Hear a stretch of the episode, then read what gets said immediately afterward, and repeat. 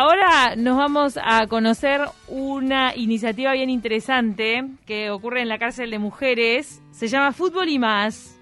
La emprendedora Magdalena Narbondo es la que encabeza este proyecto educativo que también promueve valores. ¿Cómo estás, Magdalena? Hola, buen día, Camila, María Eugenia, muchas gracias. ¿Cómo estás? Bien, muy bien, por suerte. Muy bien, gracias. ¿Vos venís del mundo de las startups de tecnología? Eh, digamos que vengo del mundo emprendedor, ¿no? Y en el camino me, me toco con, con la tecnología vinculado al turismo, que es, que es un poco mi área. O sea, mi, mi área es de administración de empresas y, este, y bueno, tengo, tengo un posgrado en turismo y a partir de ahí me junto con el sector tecnología y armamos una startup vinculado a, a lo que sí, ventas online de hoteles. Magdalena, ¿cómo se crea fútbol y más? ¿Cómo llegan a cárcel de mujeres? ¿Qué proyecto tuvieron que diseñar para poder eh, llevar este, este plan? Mira, te cuento, esto surge un poco una idea hace dos años, este, que, que, lo que quiero de alguna forma es, compartir algo de lo que la vida a mí me regaló, que es este el deporte, el deporte como, como vía de sanación en, en un montón de cosas. Y, y bueno, y esto de, llevarlo a un contexto con menos con, menos oportunidades, este, un contexto crítico. Y, bueno, la realidad es que de, de, idea pasa a proyecto el año pasado. Este, me junto con, un profe que, que le cuento mi idea, lo que quiero llegar, lo que quiero hacer con, con en este caso con mujeres, que creo que es importante que, que nos impulsemos nosotros entre nosotros. Y, bueno, nada, con ese profe increíblemente este, su vida también había estado vinculada al tema de privación de libertad. Y llegamos directamente a la unidad 5 a presentar la idea, a presentar el proyecto y la verdad que nos abrieron las puertas eh, con muchísimas ganas y, desde ahí que, que empezamos a, a, empezamos a avanzar en este en este proyecto que arrancó con la actividad y, y, bueno, después pasó a tener que trabajar muchísimo más. Contanos cómo fue la respuesta de las, de las mujeres que um, se fueron acercando, al principio estaban, o sea, estaban interesadas desde un inicio. ¿Cuántas coparon? son? ¿Cuántas son las que participan con ustedes? Mira, te, te cuento que, que el, el, grupo es súper dinámico, si bien tenemos un, un, grupo que es, que es bastante, que va seguido, es dinámico simplemente por la naturaleza del lugar, ¿no? Claro. Partimos de la base que mucha gente se va en libertad, entonces ya eso lo hace rotativo, lo cual genera una dificultad también a la hora de, de, de pensar en equipo, ¿no? Y armar claro. grupo. Pero, pero bueno, eso lo hace súper dinámico, muy desafiante, y hasta ahora han pasado más de 120 mujeres por el programa y, y todas con un nivel de, de apertura, ojo, este, tenemos que, todo, todas las veces que vamos a trabajar y a encontrarnos con cosas distintas, pero siempre desde un lugar de, respeto, siempre desde un lugar de, bueno, nada, de, de, querer ir a esa actividad que es, que es en realidad de las, de las pocas cosas que, que tiene, sobre todo el grupo que, que está con nosotros. Porque si bien desde un primer momento nos dijeron va a haber una demanda enorme, y, lo vemos porque cada vez que pasamos por ahí hay un montón de, de chicas que, que, las que nos cruzamos y dice ay yo quiero quiero hacer fútbol no sé qué.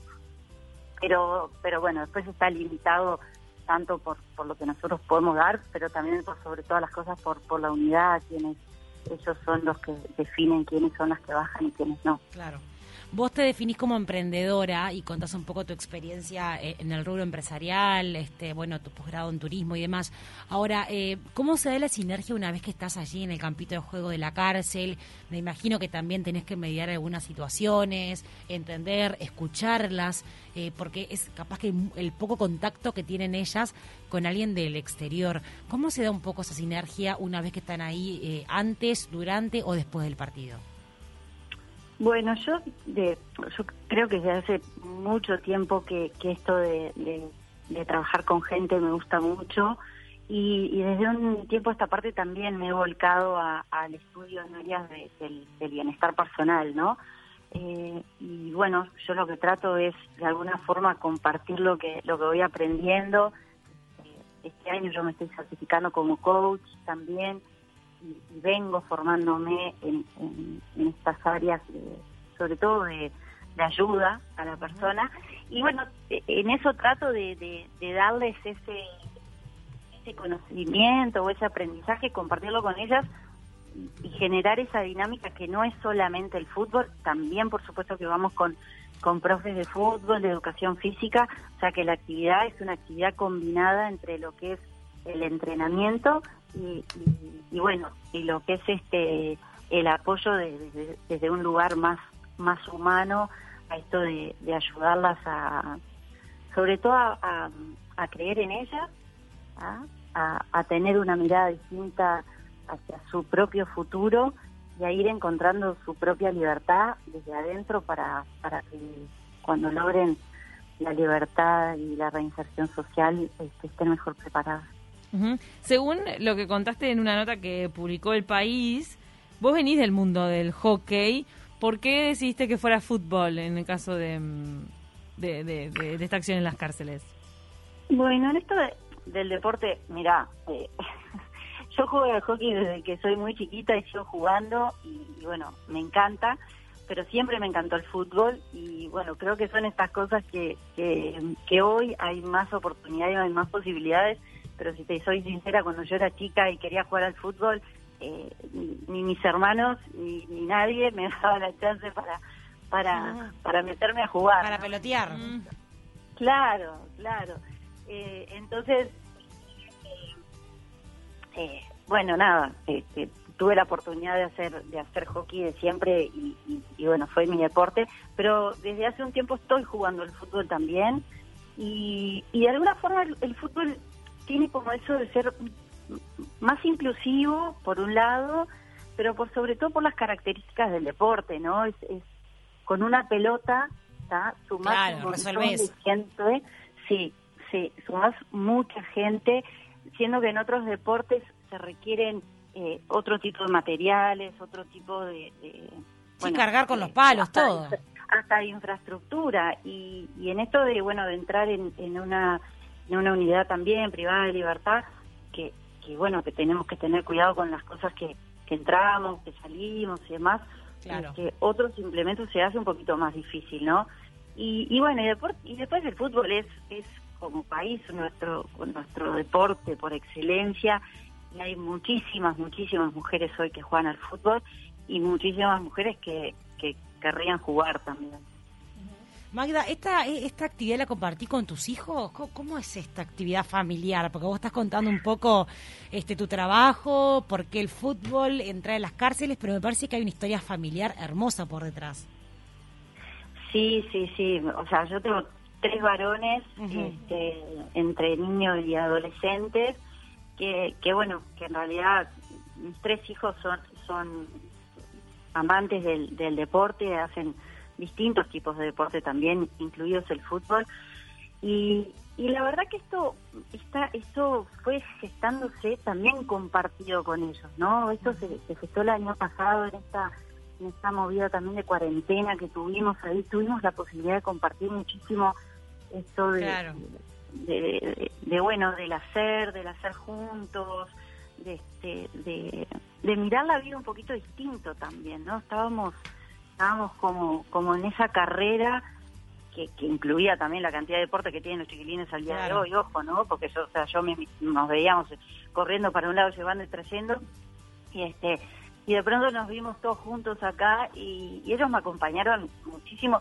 De hecho, o sea, el más grande me pide permanentemente para, para ir conmigo, pero, pero bueno, hoy por hoy, menor de edad y la cuarentena y un montón de restricciones, no ha podido, pero ellos están súper pendientes siempre de, de, de, lo que hacemos y, bueno. Qué lindo inculcar eso en, en, tres chiquilines, en tres varones, qué lindo inculcar esto de, de, ir, conocer otras historias, independientemente que no se conecte directamente con la vida personal de uno, sino de abrir este abanico de, de, situaciones de la vida que, que, todos podemos tener y nadie está ajeno, y conocer, eh, escuchar, tomarse una pausa para darle el momento a estas personas me parece grandioso.